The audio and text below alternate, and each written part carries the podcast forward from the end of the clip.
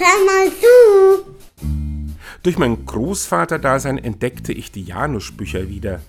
Die habe ich schon meinen Kindern gerne vorgelesen. Immer war ich versucht, in die Geschichten mehr hinein zu interpretieren, als der erste Blick hergibt. Da ist zum Beispiel diese schöne Formulierung, dass der kleine Tiger und der Bär in den Wald gehen, um Pilze zu finden.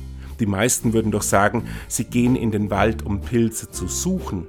Das ist aber eine völlig andere Haltung gegenüber dem Leben. Wir haben die Navis erfunden, damit wir bei der Zielsuche bloß keine Zeit verlieren. Und deshalb finden wir am Ende auch immer nur das, was wir eingegeben haben. Finden statt suchen halte ich für großartiger, weil ich mich beschenken lasse von dem, was mir unterwegs begegnet.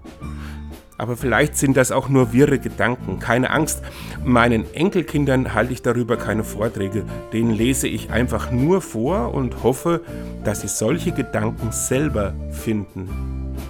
Und